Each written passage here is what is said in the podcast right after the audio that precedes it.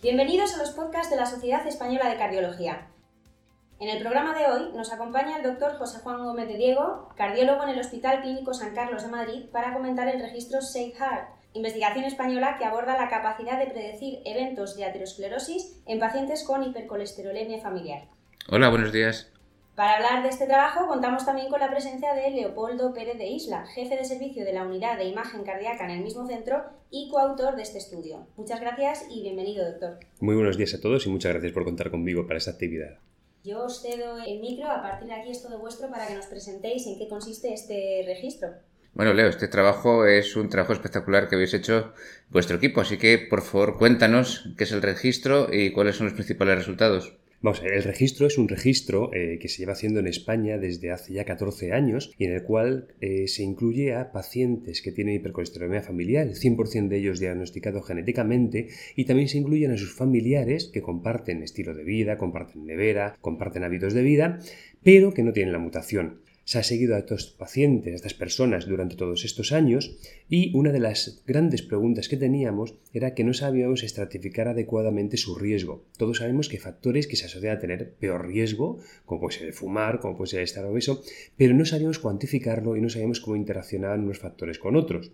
A la hora de hacer una ecuación de riesgo se puede hacer de dos maneras. Algunas, como por ejemplo una ecuación que usamos muy a menudo, que es el CHATS-BASC, ¿no? que es que hay un comité de expertos que deciden qué factores son los que se piensa que son los importantes y luego se valida la ecuación, o otros, que es lo que hemos hecho nosotros, que lo que hemos hecho ha sido estudiar y plasmar en un modelo matemático el comportamiento de estos individuos a lo largo del tiempo. De ello ha salido una ecuación, o mejor dicho, dos ecuaciones, porque hemos desarrollado una ecuación que predice la probabilidad de eventos cardiovasculares en pacientes con hipercolesterolemia familiar a 5 años y otra que es muy similar que la predice a 10 años.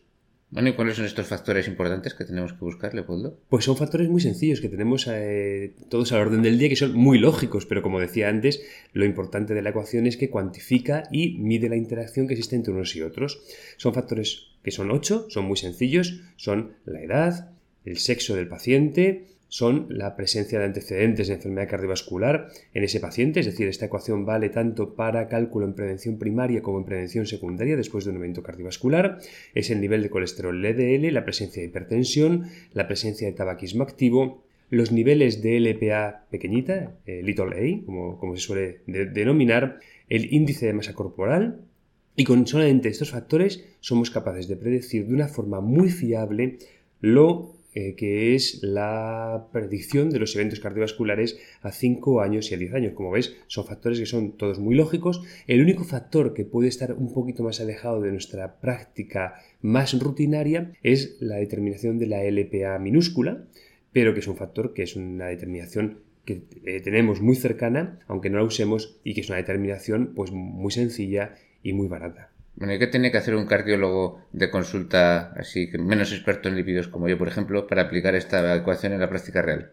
Pues lo primero, tener en cuenta que se trata de una ecuación que está diseñada para pacientes con hipercolesterolemia familiar. Eso que a lo mejor nos puede parecer que es un paciente que no vemos, tenemos que tener en cuenta que en España estimamos que debe haber aproximadamente entre 150.000 y 200.000 con lo cual, por probabilidades, en nuestra consulta puede haber perfectamente alguna familia, y digo familia porque no son nunca pacientes individuales, sino para familias que nos toquen nuestra consulta. Y luego lo que tenemos que hacer es intentar aplicar esta ecuación de riesgo para estratificar su riesgo. La estratificación de riesgo no solamente es importante para dar una información pronóstica al paciente, sino que también es muy importante a la hora de decidir qué tipo de tratamiento hay que aplicar a un determinado paciente y qué nivel de exigencia con sus objetivos terapéuticos debemos alcanzar. Por tanto, pensamos que es muy importante.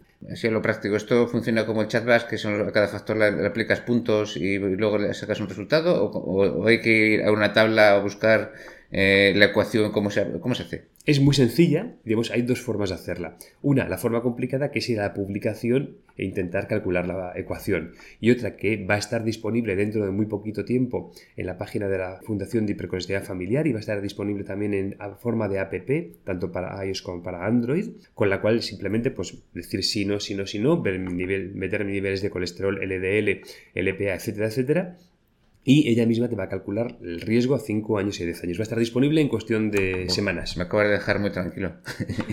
y me voy a meter un poco contigo. ¿Cómo de fiable es esta ecuación? Pues, ¿Habéis hecho algún tipo de pues validación externa? O, eh, Cuéntame. O sea, lo que hemos hecho ha sido validación interna, pero una validación interna con una técnica que se llama bootstrap, que significa que dentro de la misma población se han seleccionado 100 subpoblaciones de forma aleatoria de diferente tamaño, de diferente eh, composición, lógicamente, en la cual se ha validado la fórmula. La variación interna eh, ha sacado un índice C de Harrell, que es algo por hacer similitudes, aunque no son correctas las similitudes, pero por hacer similitudes parecido a lo que es el área bajo curva de 0.85. Para que os hagáis una idea, por ejemplo, Framingham predice con tan solo un 0.72, es decir, el, índice de precisión de esta ecuación es muy, muy, muy alto. Y la pregunta del millón, ¿y por qué no se ha hecho validación externa? Pues puedo decir que no se ha hecho validación externa porque a día de hoy, a nivel mundial, no existe ninguna cohorte con la que podamos hacer una validación externa. Los tenéis, los tenéis registrados todos en vuestra, en vuestra propia cohorte, entonces no tenéis más pacientes donde comprobar. Todos los españoles, pero ya estamos en, puesto en contacto para que en otros países se está empezando con una experiencia similar para que dentro de dos o tres años, cuando tengan suficiente número de pacientes, podamos hacer una validación externa. ¿Y en, quién no aplica esto? Por ejemplo, personas que están en España, tenemos mucha gente que no son españoles, por ejemplo, colombianos. Este, ¿Estos pacientes han entrado en vuestro, en vuestro registro o estos pacientes directamente no aplican?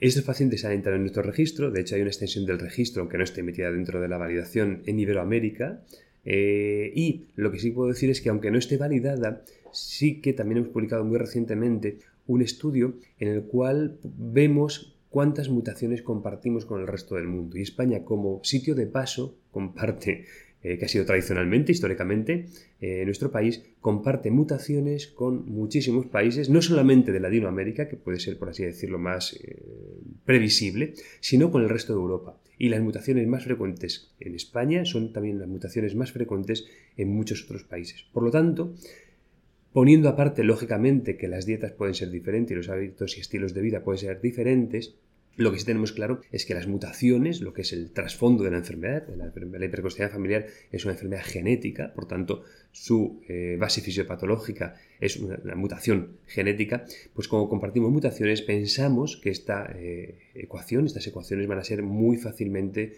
exportables al resto del mundo.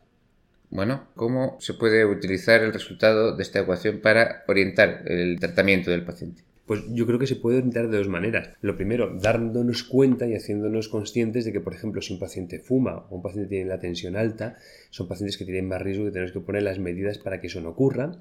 De otra manera también es como se trata de un problema familiar, mentalizando a todos sus familiares, especialmente aquellos que portan la mutación, de que lo primero tienen que estar adecuadamente diagnosticados y lo segundo, darles y decirles que las medidas de, higiénico-dietéticas y su estilo de vida es fundamental para el control de su enfermedad, independientemente de la mutación genética que puedan o no puedan tener. Y por supuesto, lógicamente, no es lo mismo que un paciente tenga un riesgo de un 1% de desarrollar eventos cardiovasculares a 10 años que que tenga un 50% a 10 años. Lógicamente, en ese paciente del 50% debemos ser mucho más estrictos en la medida más eficaz que conocemos hasta ahora, que es el control estricto de los niveles de colesterol LDL. Bueno, vosotros sois un grupo de trabajo súper potente en este campo. Y la última pregunta que te hago, ¿cuál es vuestro siguiente proyecto, Leo? El siguiente proyecto, que ya está prácticamente terminado, y en el cual tú colaboras, doctor Gómez de Diego, es eh, relacionar estas escalas y relacionar cuáles son los factores que predicen lo que es la aparición de aterosclerosis coronaria subclínica. Bueno, pues eh, será otra publicación interesante para un nuevo podcast. Esperemos. Estaremos pendientes de cuándo sale para volver a entrevistaros. Esto ha sido todo por hoy. Muchísimas gracias de nuevo a los doctores José Juan Gómez de Diego y Leopoldo Pérez de Isla por su participación en este espacio y a nuestros oyentes os repito que a través de las plataformas iTunes y SoundCloud ya sabéis que podéis suscribiros a todos los podcasts de la SEC y también podéis escucharlos desde nuestra página web secardiología.es. Nada más, un saludo y hasta la próxima.